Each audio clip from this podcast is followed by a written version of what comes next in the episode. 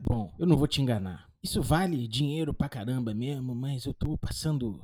tô passando barato assim porque, cara, isso aqui é problema. Deixa eu te contar a história desde o início. Bom, eu sou um ladrão de tumbas, né? Você já deve ter percebido. Eu ando por aí nas cercanias da cidade, fugindo dos tiras e entrando em locais sagrados pra, pra ver o que, que guarda pra mim uma tumba de um deus antigo, de um sacerdote, sei lá. Não me importa, né? O que importa é que eu entro lá, na miúda, e saio com algumas peças importantes que eu consigo jogar aí no mercado negro. O problema é que da última vez que eu fiz isso, eu tava entrando lá naquele local, passei por uns esqueletos que voltaram dos mortos para me assombrar. Foi até engraçado, né? Eles, eles se mexiam como se tivesse cortado o movimento em mil pedaços.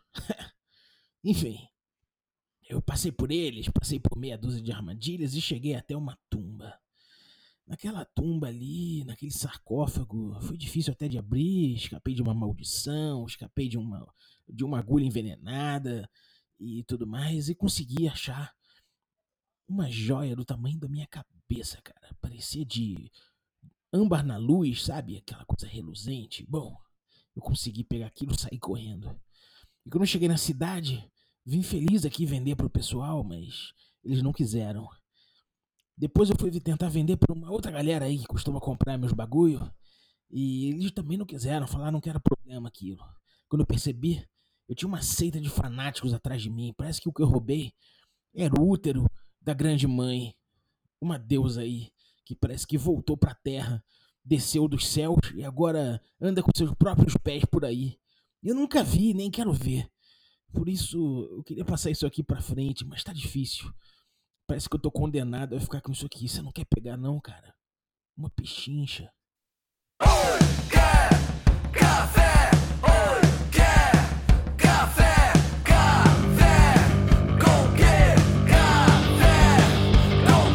Bom dia, amigos do Regra da Casa. Estamos aqui para mais um Café com Dungeon na sua manhã com muito RPG. Meu nome é Rafael Balbi e hoje eu estou bebendo um café delicioso aqui, magenta, da Ovelha Negra. Se você quiser tomar também na sua manhã, é, sentado nesse sarcófago aqui, aberto pelo nosso, pelo nosso ladrão de tumbas, você pode ir lá em ovelhanegracafés.com.br e utilizar o cupom Dungeon Crawl. Fica muito barato, cara. Fica muito mais barato do que você provavelmente imagina para um café artesanal gostoso como esse, um cafezão mesmo, cara, qualidade de vida. E, bom, é isso. Aproveita aí. Se você for assinante do Café com Dungeon, você tem um cupom especial. Aí é só trocar uma ideia comigo no Telegram que eu te passo esse cupom. Bom, é, antes de cair no assunto de hoje, né, que eu vou falar sobre metaplot e background de aventura, eu queria lembrar que você pode se tornar um assinante do Café com Dungeon. Você ajuda a gente a bater a próxima meta, assim, a próxima meta que vai liberar aí um documentário sobre RPG muito maneiro, cara, muita pesquisa, é, falando aí do, da trajetória do RPG desde antes né, dele ser RPG, desde o proto-RPG aí, até os dias de hoje, passando pelos principais designers, movimentos e tal. Então vai ser muito legal fazer essa pesquisa, então conto com o teu apoio. Além disso, para manter o café, né? É, esse trabalho árduo aí que vai de segunda a sexta ao ar, ele, ele, tem, ele tem certos estágios de produção aí que precisam de remuneração.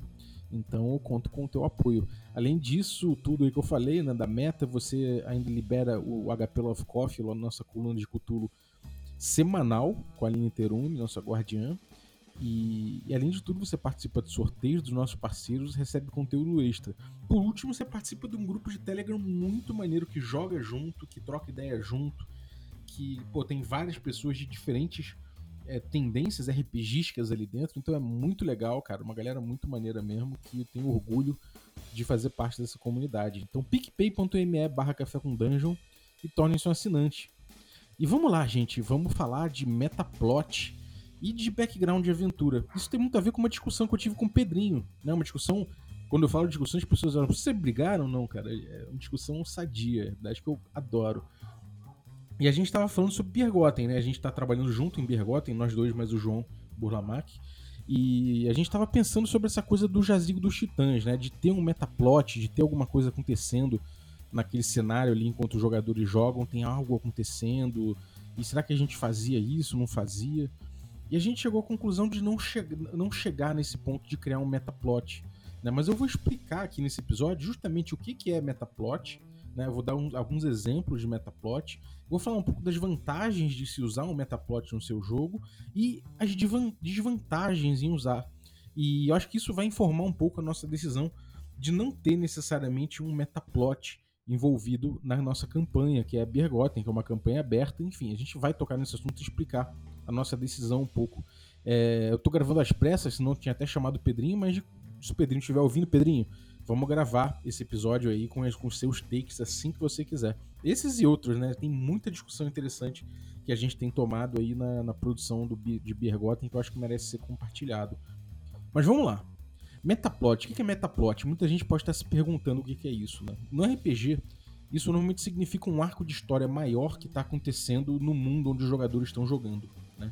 Isso já é um arco de história que cria normalmente um fio condutor para todos os outros eventos em jogo.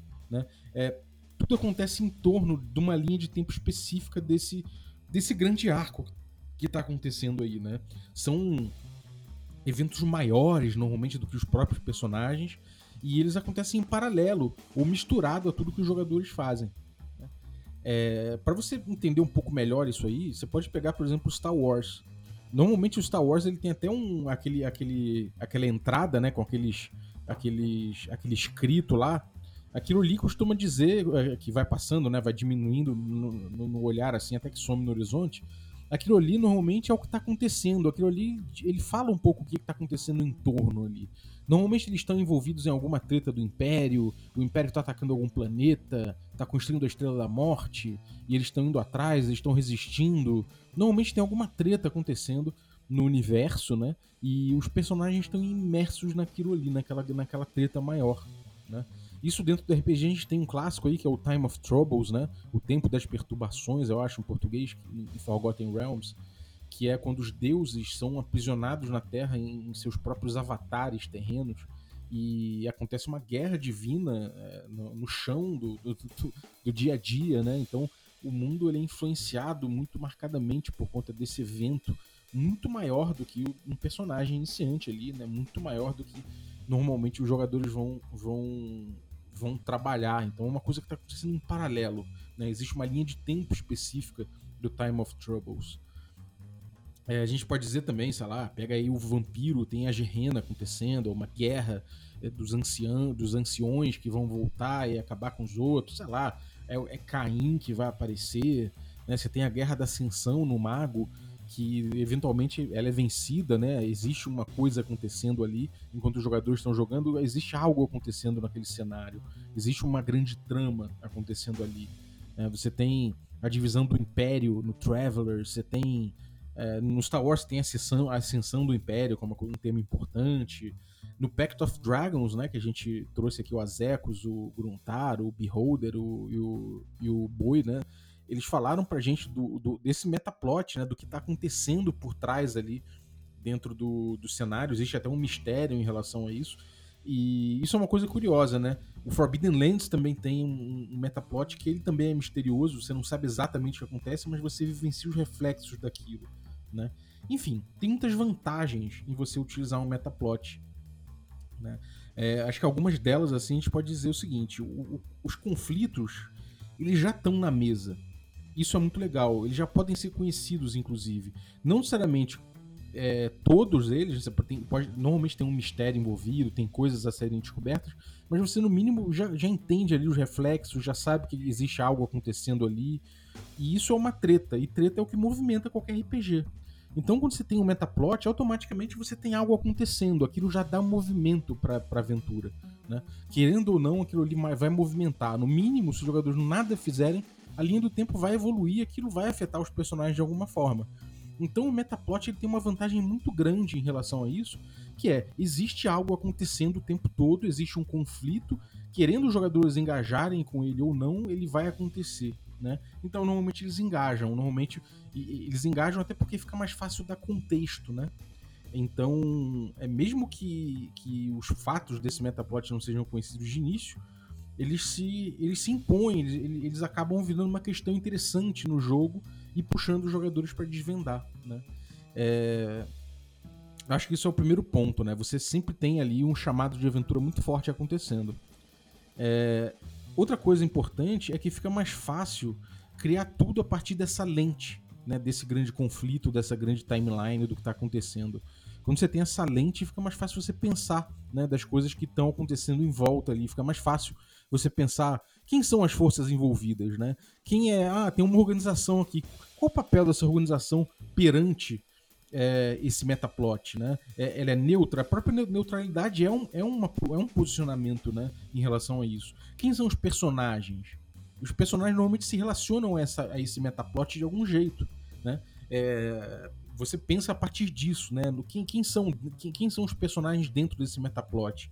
Quais são os conflitos emergentes dessa situação geral? Né? Ah, os personagens começaram numa vila afastada, beleza, mas como, quem é essa vila? Como funciona essa vila é, nas rebarbas desse grande conflito, né? É a mesma coisa a gente pensar no Shire, né? Pensar no condado aí durante, durante a saga do Anel. Pô, é, é, é um local isolado, ele não sofreu inicialmente, né? Depois ele sofre. Desculpa o spoiler, mas é, é existe uma questão ali que inicialmente parece que, que tá passando ao largo de uma coisa maior que está acontecendo. Mas mesmo uma posição dessa, ela, ela diz respeito àquele cenário. Então quando a gente olha através dessa lente, a gente tá. A gente dá significado às coisas do jogo, né? A, a exploração, por exemplo, em Forbidden Lands, ela não é o, o, que dá significado à exploração não é a própria exploração como é normal no Hexcrawl. O que dá significado para a exploração do Forbidden Lands, que é bem mecânica, inclusive, e, e, e, foi uma coisa que inicialmente me frustrou, hoje em dia eu penso até um pouco diferente. Eu vejo que é, é ok até ela ser muito mecânica do jeito que ela é, né? A exploração do Forbidden Lands, porque o que dá significado a ela não é o próprio você conhecer o terreno, você saber as opções de terreno, você interagir e dialogar com o terreno e com os obstáculos naturais. Não é bem isso. Né? Isso aí vai acontecer mecanicamente. O foco ali é você entender, você ir descobrindo aquele metaplot que tem ali. Ainda que você possa jogar sem esse plot, eu acho que o jogo vai perder muito se você não utilizar uma, uma campanha que tem ali e o cenário que ele já propõe. Porque é muito gostoso você ir desvendando o, o que está acontecendo ali a partir do, da exploração que você faz. Então, você ter essa lente para olhar as coisas que estão acontecendo no jogo dão um, um, bastante significado, ajudam a, a, você a dar significado pro jogo que tá acontecendo. Uma outra coisa é pra quem gosta de, do tom épico, né? Quando tem um metaplot, ele normalmente é descoberto, né? É, ele vai sendo descoberto e os personagens vão aos poucos interagindo com ele. É, um, um eventual triunfo né, dos jogadores pode ser um clímax muito grande, muito recompensador, né? Porque afinal de contas eles eles influenciaram na própria história das coisas, né? Eles influenciaram nessa linha do tempo tão é, é, é tão direcionada que ia para um canto, eles fizeram isso mudar, né? Então isso pode dar um tom climático e épico muito interessante ali pro teu jogo. É, e se você morre, né, se os personagens morrem, se eles falham, porque afinal de contas é, é importante que haja essa possibilidade de falha né, num jogo, é, esse anticlímax ele não é tão doído assim, né? Porque afinal de contas eles foram derrotados por algo maior. Eles foram derrotados por uma coisa que é um movimento, uma conjuntura, né? Um, pô, eu, você morre pela causa praticamente. Então você faz parte daquela história. Você não, não foi normalmente não é uma morte em vão. Você teve um papel naquele desenrolar das coisas, né? Obviamente que o metaplot ele não precisa ser épico por si só. Você pode ter num jogo de máfia, você pode ter um metaplot de guerra entre famílias. Não tem problema. Mas o fato disso, disso ser um arco de história, ele tem um peso. E esse peso, né, ele acaba, ele acaba permitindo que histórias épicas sejam contadas, mesmo se, se ele não. Se o próprio Metaplot não for grandiloquente, né? Afinal de contas, vai ser uma história de máfia, de, de, de briga de famílias, em que você teve um papel muito importante, seja morrendo, ou seja vencendo, fazendo esse caminho dessa luta evoluir para um outro canto que você pautou, né? Mas a gente tem também problemas né, relativos ao, ao, uso do metaplot.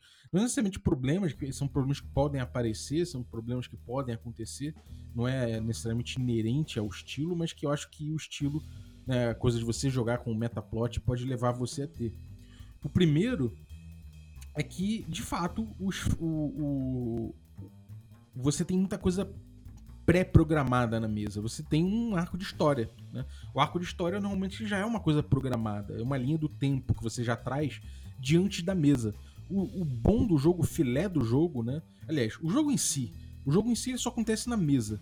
Né? E, e se, aí, se isso é verdade, e eu acredito que seja, né, o filé desse, dessa narrativa que se cria é o que, se, é o que é criado na mesa. Né? São os fatos que são criados na mesa que viram narrativa. Então, é, eu acredito que as coisas que você traz pré-mesa, elas é, é, é, são melhores quando elas informam de algum jeito a mesa. Mas quando elas definem muita coisa, quando elas se impõem demais, fica mais difícil por, é, você ter uma você ter essa essa, essa leveza né, de trazer para da mesa se fresca. Ela já vem com bastante coisa para se saber. Os jogadores já têm que ter um conhecimento prévio de alguma coisa, né? Afinal de contas, é uma coisa muito importante que está acontecendo e a gente tem que passar com cada um que já está acontecendo. O que, que você sabe disso, né? O que está acontecendo? O, o, que, que seu personagem sabe? Como é que ele, ele já lida com esse, com esse tipo de coisa? Então você tem que trazer um conhecimento prévio, você tem que trazer é, coisas de pré-mesa para mesa, né? E tem, você vai ter que ter o trabalho de dar significado para essas coisas, de montar isso na mesa. Então isso vai exigir que você tenha, um, tenha boas habilidades de show don't tell, né? Que é essa técnica que a gente fez até um café com Dungeon sobre isso há muito, muito tempo atrás, no início do podcast, falando sobre isso, que é o mostre não conte. Né? Se você parar ali e ficar três horas ali explanando para todos os jogadores o que, que o, qual é o metaplot que está acontecendo, o que, que eles sabem, é, eles não vão guardar tudo. Vai ser uma vai ser um overload de informações assim, eles não vão conseguir segurar. Algumas coisas eles vão pegar, mas a grande maioria não, né? Nossa, a gente não tem, a gente não consegue manter uma atenção tão grande assim.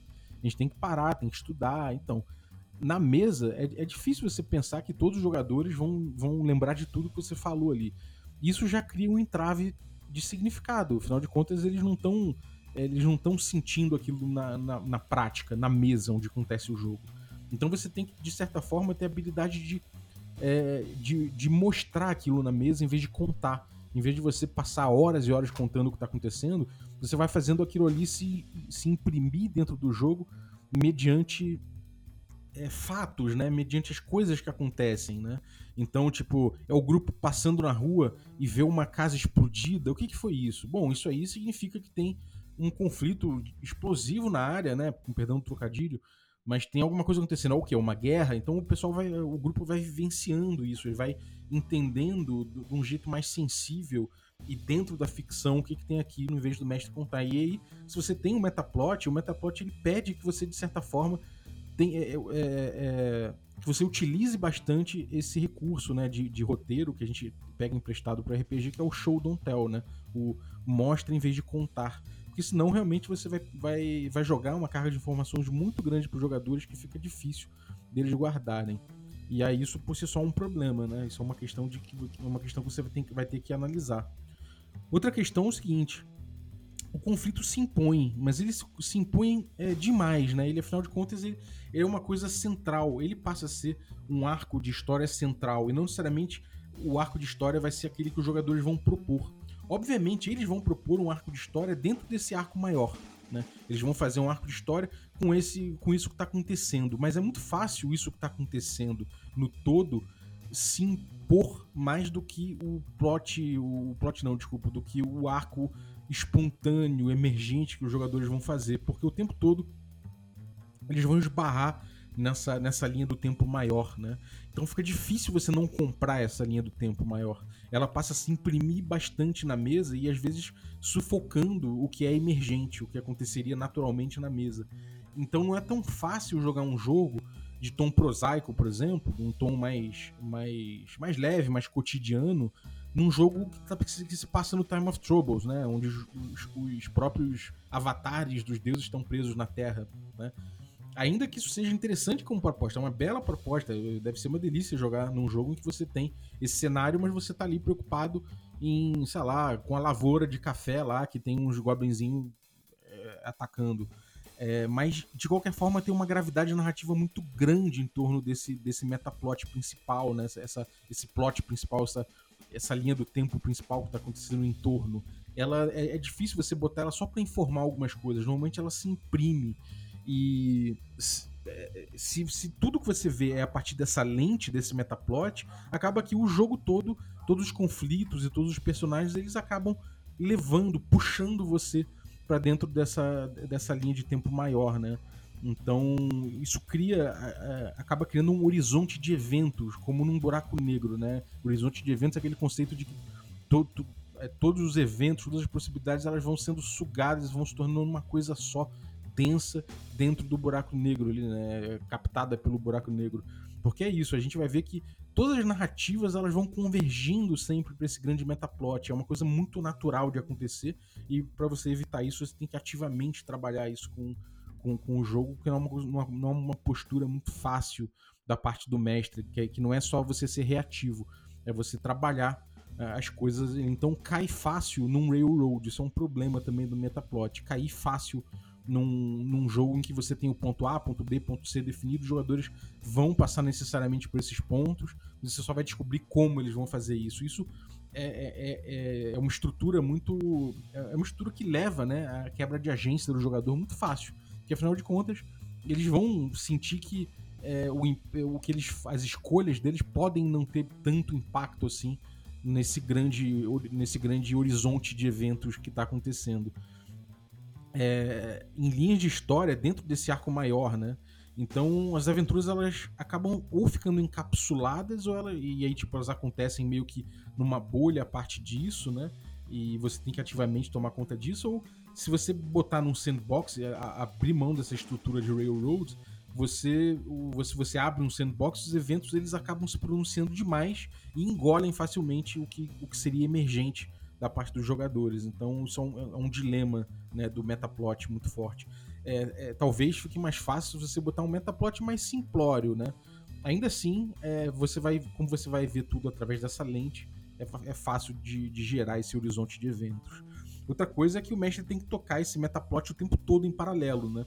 Isso gera um backlog, né? Isso gera mais bookkeeping, ou pelo menos um exercício mental de você controlar as respostas né, desses eventos que acontecem a partir da, da ação dos jogadores. Então, você tem o esforço de construir a timeline da mesa, que é a mais importante, que é o jogo em si, né? O que está acontecendo ali, a ficção, os fatos ficcionais que vão sendo criados na mesa e ao mesmo tempo você tem que fazer fora da mesa ali, meio que no background e tudo mais, você ir tomando conta desse, dessa timeline maior, desse metaplot que está acontecendo para você entender como as duas coisas vão dialogar, né? Então você tem até essas técnicas que o Dungeon Road tem, por exemplo, de frente de aventura, ou os relógios do Powered by the Apocalypse, que ajudam nesse ponto, mas de toda forma são gestões que você tem que fazer ali, né? E são coisas que você vai trazer prontas de fora da mesa muitas vezes. Então, é, é, são, são coisas que você vai ter que se preocupar, né? Porque afinal de contas você não tem somente a linha dos jogadores, você tem uma preocupação externa a isso. Enfim, acho que esses são pontos positivos e pontos negativos aqui da gente usar Metaplot na aventura. E aí isso me leva de novo à decisão que a gente tomou em Bergotten, né? Eu, o Pedrinho e o João. A gente estava trocando ideia e pensando, cara, será que a gente vai fazer esse metaplot? Tem alguma coisa acontecendo? né? Ou não? Será que, tipo, simplesmente as coisas são desse jeito aqui e os jogadores vão interagir e, essa interação dos jogadores é o que vai dizer o que vai, o que vai acontecer puramente, né? E a gente resolveu que é, é, mais por esse segundo caminho. A gente abandonou a ideia de um metaplot. A gente até comentou isso num, num, num podcast recente agora sobre Bergotten. E essa decisão é muito fundamentada sobre essa reflexão que a gente trouxe aqui. É, a gente preferiu partir de um caminho que a gente estabelece um background interessante. Ou seja, tem um passado, aconteceu alguma coisa na região, existiu alguma coisa que levou até aquele cenário, que estabeleceu é, daquele jeito, o jazigo dos titãs. Cada titã tem, tem sua história, cada titã teve sua situação, é, tem sua trajetória ali, tem seus efeitos no ambiente. Mas isso é um background, isso aconteceu, isso foi passado. Né? Inclusive, isso vai ser descoberto somente pelos jogadores. A gente, a gente mesmo tem ideias a respeito disso, a gente vai pintando isso nos hexágonos e tudo mais, pra gente saber quando os jogadores entrarem nesses hexágonos, a gente tem uma preparação em relação a isso. Mas de forma geral, isso vai entrar no jogo somente quando os jogadores entrarem lá. Então a gente, como mestre, vai entrar junto, a gente vai descobrindo junto esse tipo de coisa, ainda que a gente tenha os temas e tenha certos, certas histórias na nossa cabeça. E aí fica mais imediato, fica mais tranquilo, inclusive, da gente fazer esse show Don't Tell, por exemplo. Porque é, é justamente a interação dos jogadores natural, né, deles explorando os ermos e buscando os tesouros e buscando explorar o terreno e descobrir quais são os features e tudo mais. É o que vai dar significado para para para exploração, para o terreno, para o que é Birgotten, para o que é cada titã. Então isso é uma coisa que dá uma cor, mas não atrai numa linha de história, não cria uma linha de história paralela e tudo mais. Então a gente nesse ponto a gente tenta chegar no, no melhor dos dois, dos dois mundos, até porque a gente está jogando no esquema no esquema West Marches. E esse, esse esquema West Marches, para quem não conhece, é um esquema aberto, é uma mesa aberta, é uma campanha persistente, num mundo persistente, em que vários e vários grupos estão entrando e fazendo incursões. Então a história, é justamente esse, essa timeline que a gente quer formar, é uma timeline de todos esses grupos, que já é coisa pra caramba. A gente não tá jogando com um grupo só. A gente tá jogando com uma série de grupos e cada grupo vai contar a sua própria história ali no final das contas, né? No final, no final deles gerarem todos aqueles fatos ali que, que são gerados pela exploração deles, cada um vai lembrar, né? Vai, vai pautar o, suas descrições ali para o resto da comunidade, vai dividir os, os boatos, né? vai dividir suas narrativas em torno dos fatos vividos ali naquela ficção, e isso vai construindo justamente um plot, né? vai construindo necessariamente uma coisa que emerge dessa interação entre os jogadores. Então a gente preferiu ir por esse caminho de, de pô, não precisa botar mais essa tinta nesse quadro, vamos deixar que a tinta venha dos jogadores a gente já tá botando o background, é como se a gente estivesse botando as tintas, várias tintas possíveis, várias cores possíveis, e eles que vão escolher se eles misturam as cores, se eles pincelam aqui, pincelam lá, eles vão pintar. A gente só tá dando o material, a gente tá dando a estrutura para que eles explorem, para que eles pintem e tendo um gostinho de descobrir junto com eles como é esse mundo. Então é aquela, aquela máxima. Né? Toda vez que eu mestre em Biergotten e eu vou pela primeira vez num lugar, é muito emocionante porque eu tô conhecendo aquele local junto com os jogadores e isso é muito gostoso. E isso é o tom que eu acho que vai acabar passando para a narrativa que vai ser criada a partir desses fatos que os jogadores vão gerar em mesa. Então, acho isso muito legal, muito interessante. Eu acho que a gente tomou a decisão certa. Então, vamos lá, agora para cenas do próximo capítulo. Se você quiser jogar Biergotten com a gente, você já sabe como fazer. Não necessariamente você precisa streamar Biergotten com a gente. É uma campanha aberta, se você quiser, a gente pode, se você tiver um grupo, a gente pode jogar simplesmente por Discord, alguma coisa assim. É só você pintar e a gente é, organiza aí, né? São eu, é, três mestres, né? Eu, Pedrinho e o João. A gente vai marcando aí com vocês para que a gente consiga jogar legal. Então, entra aí em biergotten.blogspot.com que tem todas as informações, o link está na descrição do episódio e você pode conferir como é esse, esse plot emergente aí, sem metaplot, mas com background interessante criado pela gente para poder é, para poder vocês pintarem e bordarem em cima. É isso aí. Espero que tenham curtido a discussão. É, eu não vou poder é, dar o nome dos apoiadores agora para agradecer é, um por um aqui dos, dos gourmet, nem falar, nem citar um, um café com creme e um café expresso, porque o PicPay não tá entrando com a lista aqui. Mas muito obrigado aos assinantes, valeu demais, gente. Vocês tornam essa aventura possível. Então, obrigado a todo mundo que apoia o Café com Dungeon. Se você quiser apoiar também, picpay.me barra Café com Dungeon e torne-se um assinante, vai ajudar demais. Então é isso, joguem Bergotten, um abraço e até a próxima.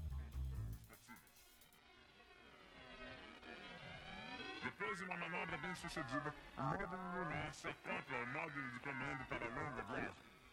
Três longos dias caindo para cima, atraídos pela força gravitacional da Lua.